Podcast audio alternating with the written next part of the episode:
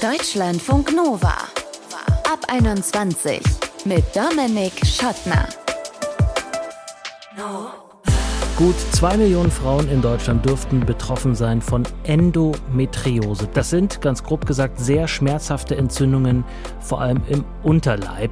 Und nicht wenige Frauen haben das, ohne es zu wissen, obwohl es eigentlich ein ganz gutes Warnsignal gibt.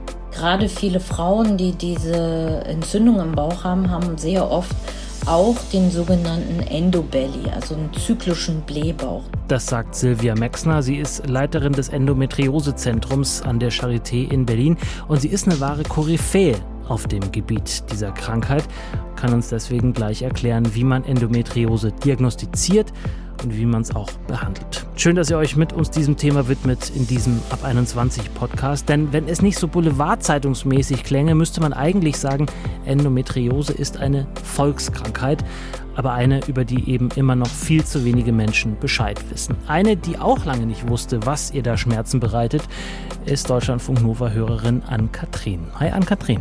Hallo.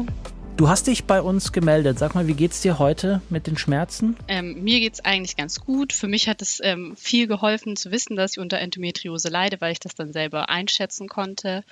Ich möchte auch ganz am Anfang sagen, Schmerzen sind immer subjektiv und manche haben diese Krankheit sehr viel schlimmer als ich. Mhm. Aber vielleicht kannst du uns gleich in so einen normalen Tag bei dir mit reinnehmen. Ist der wirklich von morgens bis abends von Schmerzen geprägt oder wie sieht das aus? Also bei mir ist es so, dass ich derzeit, ich nehme die Pille, ähm, mhm. ich nehme schon seit Jahren die Pille und das ist sozusagen ähm, Eindämmen dieser Krankheit. Das war mir auch nicht bewusst, weil ich erst seit zwei Jahren weiß, dass ich Endometriose habe, aber schon viel länger die Pille nehme. Und aber während ich nicht die Pille genommen habe, so mit 15 war es zum Beispiel so, ich hatte meine Tage oder es fing gerade an. Bei mir ist es so, dass ich die Schmerzen oft davor habe. Schon drei Tage davor fängt es an mit Rückenschmerz. Oder wo ich 15 war, war ich einmal auf einer Party. Das ist mal ein gutes Beispiel dafür. Und da musste ich mich auf dem Boden liegen, so in Embryo-Stellung, weil es ging wirklich nicht mehr. Ich war damals auch noch super schüchtern, also ich wollte jetzt nicht unbedingt Aufmerksamkeit. Mhm. Und ich konnte dann auch nicht mehr sitzend zurückfahren von der Party, sondern habe mich in den Fußraum gesetzt, damit ich so weiter ähm, in Embryo-Stellung also halt. In Embryo-Stellung bist, mhm, okay.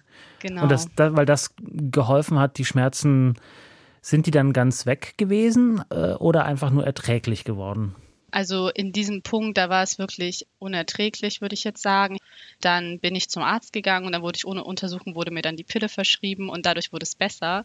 Bei mir war es tatsächlich so, ich hatte von Anfang an schlimme Schmerzen also ich habe sehr früh auch meine Tage bekommen und dann mit zwölf ungefähr bin ich zu meiner Frauenärztin gegangen, weil ich hatte auch extrem starke Regelblutungen. Ich würde jetzt so rückblickend sagen, okay, das ist eigentlich schon komisch gewesen. Äh, darf komisch ich ganz stark. kurz, an Kathrin, darf ich ganz ja. kurz zwischenfragen? Gerade wenn man so ähm, die ersten Erfahrungen ähm, damit macht als junges Mädchen und die dann gleich so heftig sind, hast du da mit irgendjemand drüber sprechen können? Ich habe auf jeden Fall darüber geredet äh, mit meiner Mutter, weil die hatte auch schlimm ihre Tage und die wollte auf jeden Fall das auch begleiten. Sie wusste aber auch nicht, was Endometriose ist. Also sie hat das auch erst nach meiner Diagnose sozusagen mit mir kennengelernt.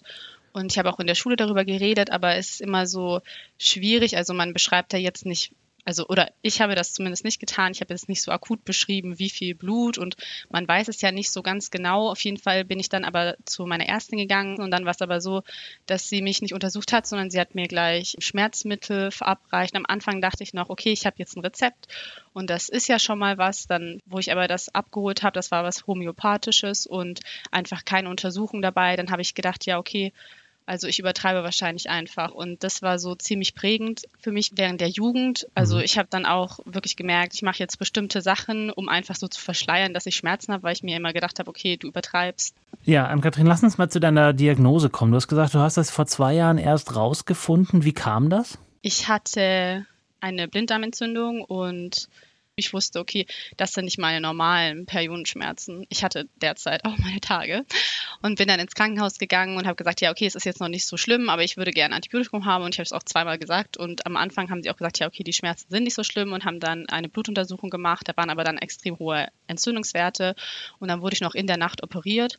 Und dann am nächsten Tag kam die Ärztin und hat gesagt, ja, hör mal, also ich glaube, du hast einfach nur verwechselt mit deinen Periodenschmerzen, weil du hattest zwar eine leichte Entzündung des Blinddarms, aber du hast Endometriose. Und Wusstest du, was, da, was das ist? Nein, ich wusste das nicht. Das ist jetzt erst zwei Jahre her. Zwei Jahre, wo wir alle ganz viel auch zu Hause waren, äh, wo du wie umgehst, wenn du diese Schmerzen hast. Was tust du dann? Also ich habe danach angefangen, total viel selber zu recherchieren. Ich war dann auch bei meiner Frauenärztin tatsächlich, die aber im Urlaub war und dann war ihr Kollege da und dem habe ich das dann erzählt und der so, ja, das ist ja total klar bei deinen Symptomen, dass eben die Schmerzen so früh anfangen, dass ich so extreme Rückenschmerzen habe. Genau, dann habe ich versucht, eine Freundin von mir, die hat auch Endometriose, wir haben dann unsere Ernährung zusammen umgestellt. Ich habe Intervallfasten angefangen und das hat mir wahnsinnig geholfen. Also ich glaube, das ist jetzt nicht wissenschaftlich belegt wahrscheinlich und es ist vielleicht auch ah. persönlich. Wir haben darüber auch hier schon gesprochen, hier äh, auf Deutschlandfunk Nova, und da gibt es durchaus auch äh, WissenschaftlerInnen, die sagen, dass, das, ähm, dass es da durchaus Evidenz gibt, dass das hilft. Äh, grob gesagt geht es darum, dass man einen großen Teil des Tages nicht isst und einen etwas kleineren Teil des Tages dann doch eher was isst. Also 8,16 ist da so ein Modell zum Beispiel. Aber inwiefern hat es dir dann geholfen, mit den Schmerzen umzugehen? Oder hat es die Schmerzen einfach tatsächlich gelindert, die Entzündungen gehemmt? Ich habe bestimmte Mahlzeiten, also ich habe das Frühstück weggelassen, da habe ich zum Beispiel kein Müsli gegessen. Ich glaube, dadurch ist mein Zuckerkonsum unbewusst runtergegangen, weil das habe ich eben dann bei dieser Ernährungsumstellung, wo ich es bewusst gemacht habe, gemerkt, wenn ich weniger Zucker esse, dann geht es mir besser. Genau, und das Intervallfasten hilft mir und es liegt vielleicht auch daran, also bei mir ist es so, bei der Operation haben die auch diese Herde im Bauchraum gefunden und wahrscheinlich ist es, wenn mein Bauch voller ist, dass es dann mehr da drauf drückt. Also so stelle ich mir das vor. Mhm. Und nimmst du da irgendwelche Medikamente auch dagegen? Gibt es die? Ähm, gegen, ich gegen, ne, die also Schmerzen? gegen die Pille. Ja, außer der Pille jetzt? Ähm, wenn dann Ibuprofen, ja, aber mhm. sonst gibt, also soweit ich weiß, gibt es da nichts. Also zumindest hat das mal mit dem Frauenarzt, wo ich das besprochen habe, hat er gesagt, äh, man kann sonst nochmal operieren. Aber bei mir ist es, wie gesagt, jetzt nicht so schlimm, dass ich, ähm, ich glaube, da gibt es wesentlich schlimmere Fälle, wo man dann operieren muss. Bei mir ist es mit der Pille so, dass ich normal am Alltag teilnehmen kann, was ich ohne Pille nicht könnte. ja. ja. Ann-Kathrin, nach all dem, was wir jetzt gehört haben, wie so deine Leidensgeschichte ist, auch, dass du ja dann doch dich geöffnet hast nach außen, um dann zu sagen, ja, hey, ich hab das. Wie ist denn inzwischen die Reaktion, wenn du Schmerzen hast, zum Beispiel bei Freundinnen, Freunden in der Arbeit vielleicht? Also inzwischen, und deswegen habe ich mich auch bei euch gemeldet, ist es so, dass ich da offen drüber reden will. Das liegt einfach auch daran, dass es für mich während der Jugend habe ich teilweise halt mich nicht getraut, was zu sagen. Und ich dachte, ich bin sehr wehleidig. Und das hat sich dann schon, äh, ja, ist einfach nicht so positiv. Und ich möchte, dass ähm, mehr Leute darüber erfahren, dann vielleicht auch bewusst bei der Ärztin und dem Arzt fragen können, kann es vielleicht das sein, solange es einfach noch nicht äh, diese Untersuchungen, die konstant gemacht werden, gibt. Und ich versuche das auch bewusst anzusprechen, gerade auch bei Freundinnen, dass ich das Problem habe. Und ich habe tatsächlich auch dadurch einer geholfen, das selber zu erkennen, weil die dann zu einer Spezialistin gegangen ist und die das dann bei ihr auch gefunden haben. Und das hat ihr auch sehr geholfen. Und ich finde, ja, das ist wichtig, dass es da sozusagen mehr Aufklärung gibt. Ja, und es wird ja auch immer mehr Thema und ich glaube, das ist wichtig, auch für viele, die jetzt heranwachsen. Sagt Ann-Kathrin. Sie ist aus der Deutschlandfunk Nova Community, hat sich bei uns gemeldet, weil sie Endometriose hat. Grob gesagt, viele Entzündungen, kleine im ganzen Körper, Gebärmutter, Eierstöcke, auch andere Organe sind betroffen und wie sie damit ihren Alltag verbringt, wie sie die Schmerzen lindert, das hat sie uns jetzt erzählt. Ich danke dir. Vielen Dank. Deutschlandfunk Nova. Von Ann-Kathrin, unserer Hörerin, haben wir ja vorhin gehört, welche Schmerzen die Endometriose bei ihr verursacht und wie sie den Alltag damit so bewältigt.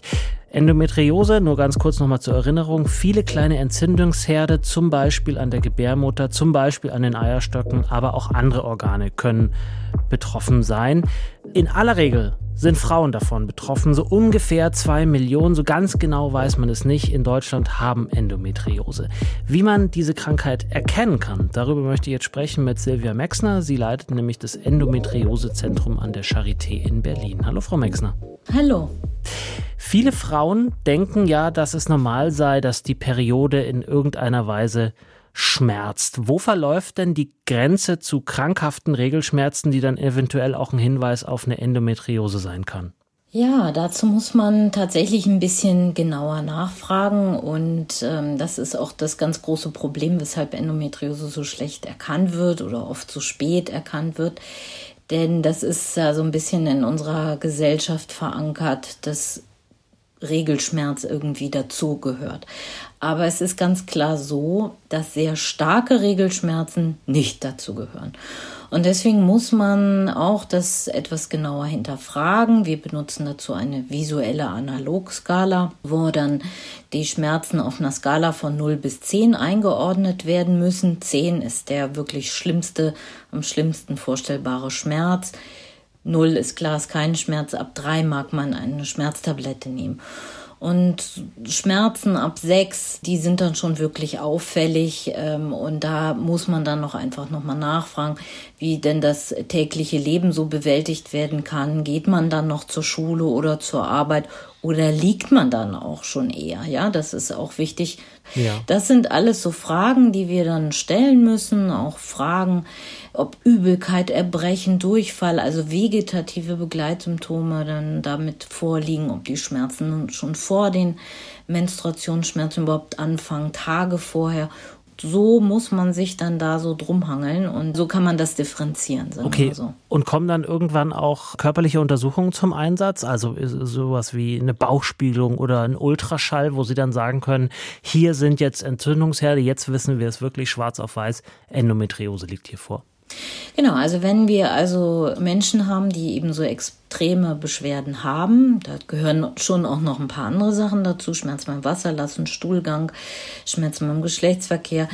Das deutet dann schon alles darauf hin und eine gynäkologische Untersuchung, die ermöglicht uns auf jeden Fall das Feststellen, ob schwere Endometriose vorliegt, sogenannte tief infiltrierende Herde. Die kann man nämlich zum Teil auch tasten.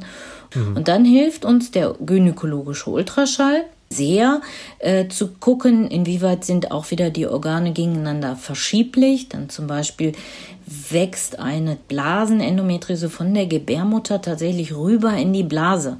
Und da kann man das sehen. Wenn man geschult ist, kann man das sehen.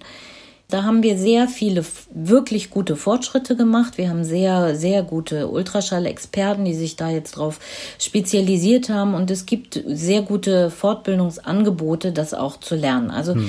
Mit diesen Möglichkeiten, Anamnese, gynäkologische Untersuchung und Ultraschall, kann man Endometriose diagnostizieren beziehungsweise eine schwere Endometriose ausschließen.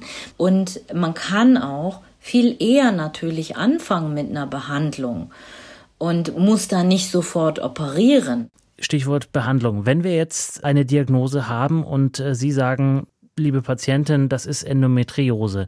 Was kann man dann dagegen tun? Muss man da sich zwangsläufig operieren lassen, um die Herde entfernen zu lassen oder geht das auch mit anderen Mitteln? Also ich bin sehr dafür, erstmal konservativ zu arbeiten, weil Endometriose auch eine chronische Erkrankung ist. Und es ist damit eben leider nicht getan, zu operieren und solche Herde zu entfernen. Wenn dann nicht auch noch eine weiterführende äh, Therapie folgt, ist es so, dass es eine sehr hohe Rezidivrate hat. Also wir sagen ja, wir Was heißt erkennen. Das? Bitte? Was heißt das? Rezidivrate? Rezidivrate heißt es, die Herde dann wieder auftreten. Und gerade wenn wir auch Stichwort Operationen an den Eierstöcken, damit helfen wir nicht nur, sondern die Entfernung einer Zyste am Eierstock bedeutet, dass das Organ geöffnet wurde und die Zyste rausgezogen wurde und dass damit auch gesundes Eierstocksgewebe zugrunde gehen kann. Und da sitzen die Eizellen drin. Also es ist nicht selten sogar so, dass Frauen nach einer erfolgten Endometriose-Zystenoperation eine verminderte Eizellreserve dann haben. Und dann haben wir ganz, ein ganz anderes Problem, nämlich, dass es ja junge Frauen sind, die oftmals noch gar keine Kinder haben und dass wir die, die Eizellen einfrieren müssen oder ja, die Fähigkeit der Fortpflanzung erhalten müssen. Hm. Also da, da tun sich dann auch noch andere Probleme auf. Ja, ich habe aus meinem Umfeld zum Beispiel aber auch schon von einem Fall gehört, wo eine junge Frau, die Endometriose hat, schwanger geworden ist und dann dadurch die Symptome deutlich besser geworden sind. Genau, weil das ist quasi die physiologische Hormontherapie, ist die Schwangerschaft. Was wir nämlich ansonsten tatsächlich auch machen, ist ja dem Körper eine Pseudoschwangerschaft vorgaukeln mithilfe von Pillenpräparaten, von Hormonpräparaten. Und damit baut sich die Gebärmutterschleimhaut auch nicht auf in der Gebärmutter. Und alle anderen Endometrioseherde sind auch inaktiv. Und so kann man quasi eine Pseudoschwangerschaft simulieren und hat dann auch eine hormonelle Ruhephase, wie das eben dann in der Schwangerschaft auch der Fall ist. Ja, von unserer Hörerin Ann-Kathrin haben wir auch gehört, dass sie ihre Ernährung ein Stück weit umgestellt hat und meint, bei sich dann eine kleine Besserung gespürt zu haben. Ist das plausibel? Wie ist das vielleicht auch mit anderen natürlichen Helfern? Ich denke an Mönchspfeffer zum Beispiel oder Matcha-Pulver. Sind das aus Ihrer Erfahrung gute Mittel oder ist das eher. Ja. Ja, also es ist so, dass diese Endungen, wir haben ja jetzt schon gesagt, das sind auch Entzündungen, die damit dann eine Rolle spielen. Und ähm, gerade viele Frauen, die diese Entzündung im Bauch haben, haben sehr oft auch den sogenannten Endobelly, also einen zyklischen Blähbauch. Und da müssen wir wirklich feststellen, dass die Darmbeschwerden durch eine Umstellung der Ernährung auf eine antientzündliche Ernährung halt das Weglassen auch von vielen tierischen Produkten, Milchprodukte, bestimmte Fette natürlich in Prostaglandine und Schweinefleisch zum Beispiel, dass das Weglassen solcher äh, Substanzen absolut hilfreich ist. Aber auch Zucker und Gluten spielen eine Rolle. Gerade bei Endometriose sind eben diese ganzen proinflammatorischen Substanzen, die nimmt der Körper, baut sich seine Schmerzbotenstoffe und hat, dann gibt es eben auch verstärkte Schmerzreaktion. Und der andere Weg ist auch noch zusätzlich antientzündliche Substanzen zu sich zu nehmen, wie Zink, Selen, Vitamin D, Omega-3-Fettsäuren, auch Mönchspfeffer haben wir auch durchaus, gibt es zwar keine Studien zur Endometriose und Mönchspfeffer, aber berichten auch viele Frauen, dass es hilft. Frau Mexner, vielen herzlichen Dank, wenn ich Ihnen so zuhöre. Äh, das macht auf jeden Fall Hoffnung für die, ja, man muss ja sagen, Millionen Frauen in Deutschland, die von Endometriose diagnostiziert schon wissen. Vielleicht sind es noch ein paar mehr, die es noch nicht wissen. Wie man es erkennen kann, wie man es diagnostizieren kann, hat uns Silvia Mexner erklärt. Sie leitet das Endometriosezentrum an der Charité in Berlin. Vielen Dank. Sehr gern. Und das war der Ab 21 Podcast Endometriose, wie wir wissen, ob wir betroffen sind. Wenn ihr es seid und uns eure Geschichte erzählen wollt oder wenn ihr auch eine ganz andere Geschichte habt, von der ihr sagt, oh, die muss unbedingt mal in diesen Podcast, schreibt uns gerne Mail, mail at deutschlandfunknova.de oder schickt uns eine Sprach- oder Textnachricht bei WhatsApp 0160 9136 08 52 DM bei Instagram geht natürlich auch. Ich bin Dominik Schottner, vielen Dank fürs Zuhören. Bleibt gesund und geschmeidig. Ciao. Deutschlandfunk Nova ab 21. Immer Montag bis Freitag auf deutschlandfunknova.de und überall, wo es Podcasts gibt. Deutschlandfunk Nova ab 21.